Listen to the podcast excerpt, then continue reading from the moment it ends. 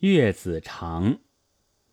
岳子长者，其人也，少好道。因到霍林山遇仙人，授以服巨圣赤松散方。